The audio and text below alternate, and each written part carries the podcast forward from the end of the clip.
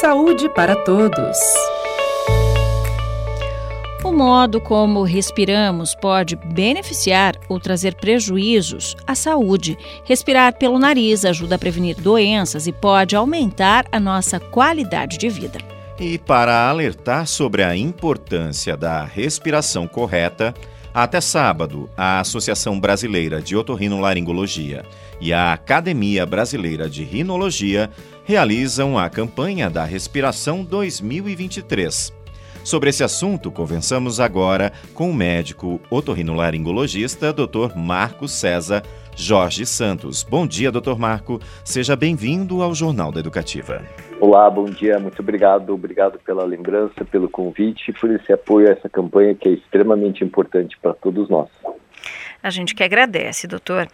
Vamos falar então sobre isso, né? Porque sobre respiração, porque é algo que pa pode parecer tão simples para a maioria da população, que é o respirar, para alguns é um problema. Quem são as pessoas, doutor, que têm dificuldade para respirar pelo nariz e que acabam então respirando pela boca, tendo uma respiração incorreta? Tudo que é simples na nossa vida, é, eu acho que é, são as coisas mais importantes, né? Uhum. É que todas aquelas que a gente vai sentir falta quando ficarmos doentes, que vai ser uma coisa inevitável nas nossas vidas, né? Então a respiração é um movimento que a gente é, realiza de maneira normalmente passiva, ela está envolvida em todos os momentos da nossa vida. Ela está envolvida no momento do descanso, onde uma noite mal dormida, com o nariz trancado, você desenvolve ronco e apneia ela está é, envolvida na sua atividade física, onde o paciente tem dificuldade de realizar atividade física, isso gera um cansaço, isso gera uma desmotivação e acaba levando o paciente a ter problemas é, cardiovasculares, de excesso de peso por não estar tá fazendo atividade física. E lembrando que a questão do, da proteção do pulmão, quem tem asma, bronquite, sabe muito bem o quanto o pulmão ele se torna sintomático nas vidas de todos nós quando você tem uma respiração oral, porque o nariz filtra, aquece e umidifica o ar que vai para o pulmão. E para as patologias nasais, a gente sempre lembra as dores de cabeça crônica, aquele peso na face naqueles pacientes que têm sinusite crônica, na perda do olfato, que é uma coisa extremamente importante, que pode estar ligado com doenças locais do nariz e até com doenças neurológicas, que a perda do olfato pode preconizar o Parkinson. Então você veja que tudo isso está envolvido com a respiração e muito mais coisas, né? Uhum. E doutor Marco, como identificar é, que eu tenho algum tipo de problema? Normalmente os pacientes eles sabem que ter o, que eles têm o problema como Deus foi muito sábio e ele conseguiu que a gente é, preconizasse a respiração bucal de suplência, o paciente ele acaba arrastando essa dificuldade respiratória. Mas são situações onde o paciente ele tem que ficar muito alerta, porque muitas vezes a dificuldade respiratória por desvio de septo ou por algum outro problema de caráter crônico, é, o paciente conviveu e convive a vida inteira com aquilo e ele começa a ignorar assim, é, sinais que são enviados para ele, como noites mal dormidas, o ronco, a apneia, o cansaço diurno, a falta de ar, a sonolência após o almoço, a dificuldade na atividade física.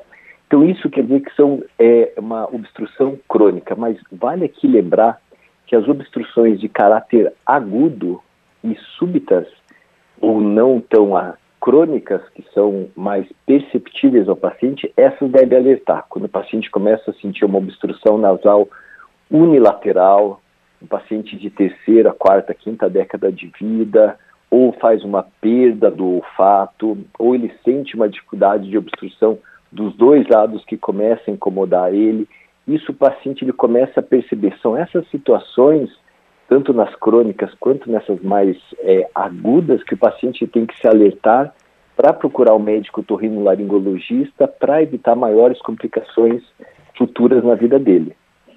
E tem tratamento, doutor?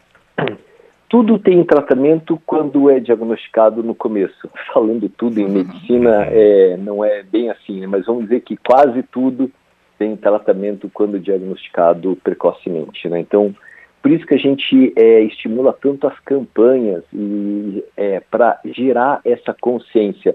Por isso que nós temos o Outubro Rosa, por isso que nós temos o Novembro Azul, que são situações que alertam câncer de mama, problema de próstata e essas questões envolvidas com a respiração, como elas são é, de uma maneira muito passiva e lenta, o paciente ele acaba se adaptando muito bem, como eu falei, pela graça de Deus, e fazer a gente fazer uma respiração bucal de suplência.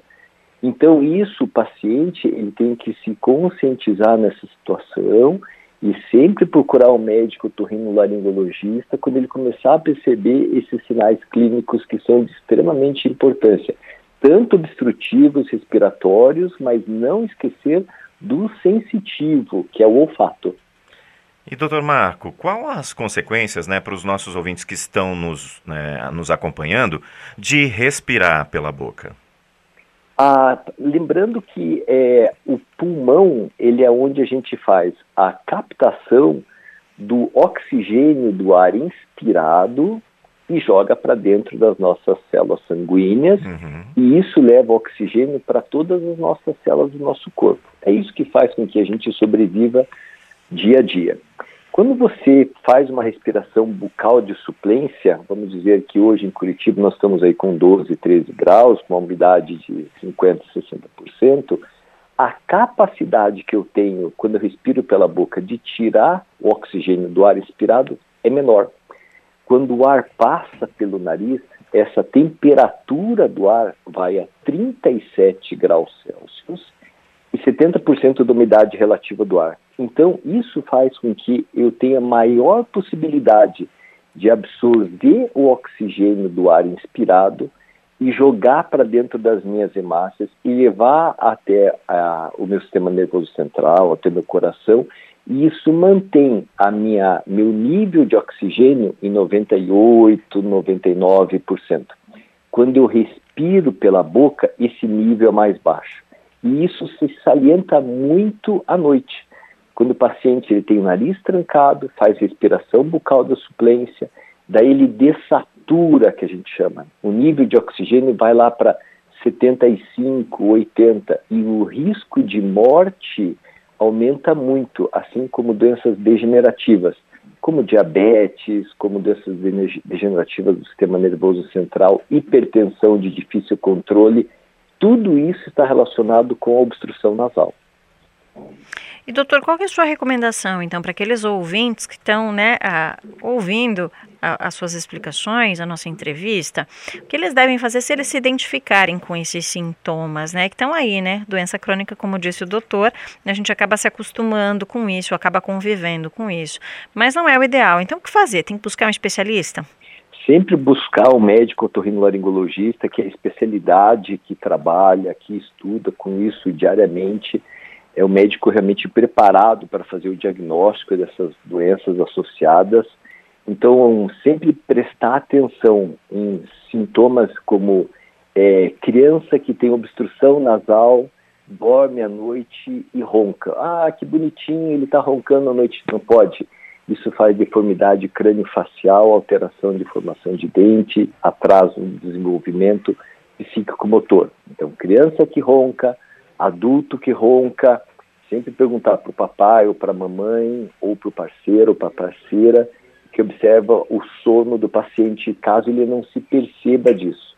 Observar alterações de memória. Se o paciente começa a falar assim, ah, acho que estou envelhecendo, minha memória está ficando fraca, isso pode ser alteração da oxigenação.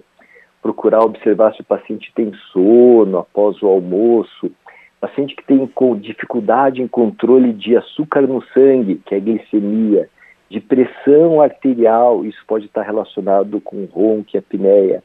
Paciente que começa com perda do olfato, que isso pode ocorrer tanto por problemas locais, como uma sinusite crônica, uma rinite de difícil controle, que é aquela obstrução nasal, coriza, coceira no nariz, mas lembrar também que doenças degenerativas como Parkinson pode começar com perda de olfato e tumores nasosinusais.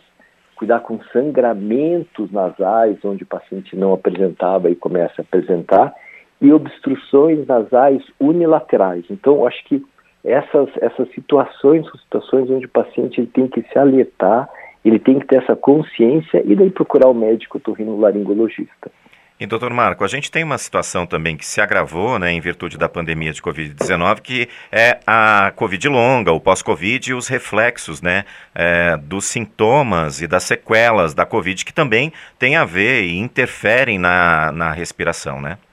É, é a questão do Covid na, a, durante a primeira, a primeira cepa, ela foi muito evidente porque as células de sustentação dos, dos, dos, nervos que ficam dentro do nariz, essas que foram afetadas, onde o paciente é, ele fazia perda da, do olfato.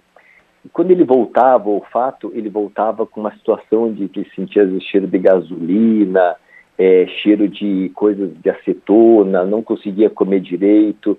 Então, esse, essa lesão neurológica ocasionada pelo Covid na questão nasal, além de essa situação é, horrível que todos nós temos histórias e, e memórias uhum. muito ruins dessa fase, é, o médico torrinolaringologista hoje ele tem é, no seu consultório é, métodos de diagnóstico de preservação do olfato, onde a gente consegue fazer uma, uma escala e consegue medir o olfato desses pacientes e dentro disso já buscar algum recurso de tratamento para os pacientes, evitando assim o prolongamento dessa situação.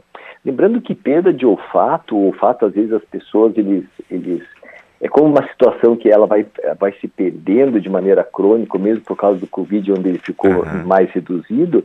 Você não cheirar o seu filho, você não cheirar uma comida, você não cheirar uma fumaça, que são situações de urgência e de emergência, é extremamente importante. Então, o paciente ele tem que procurar um médico otorrinolaringologista.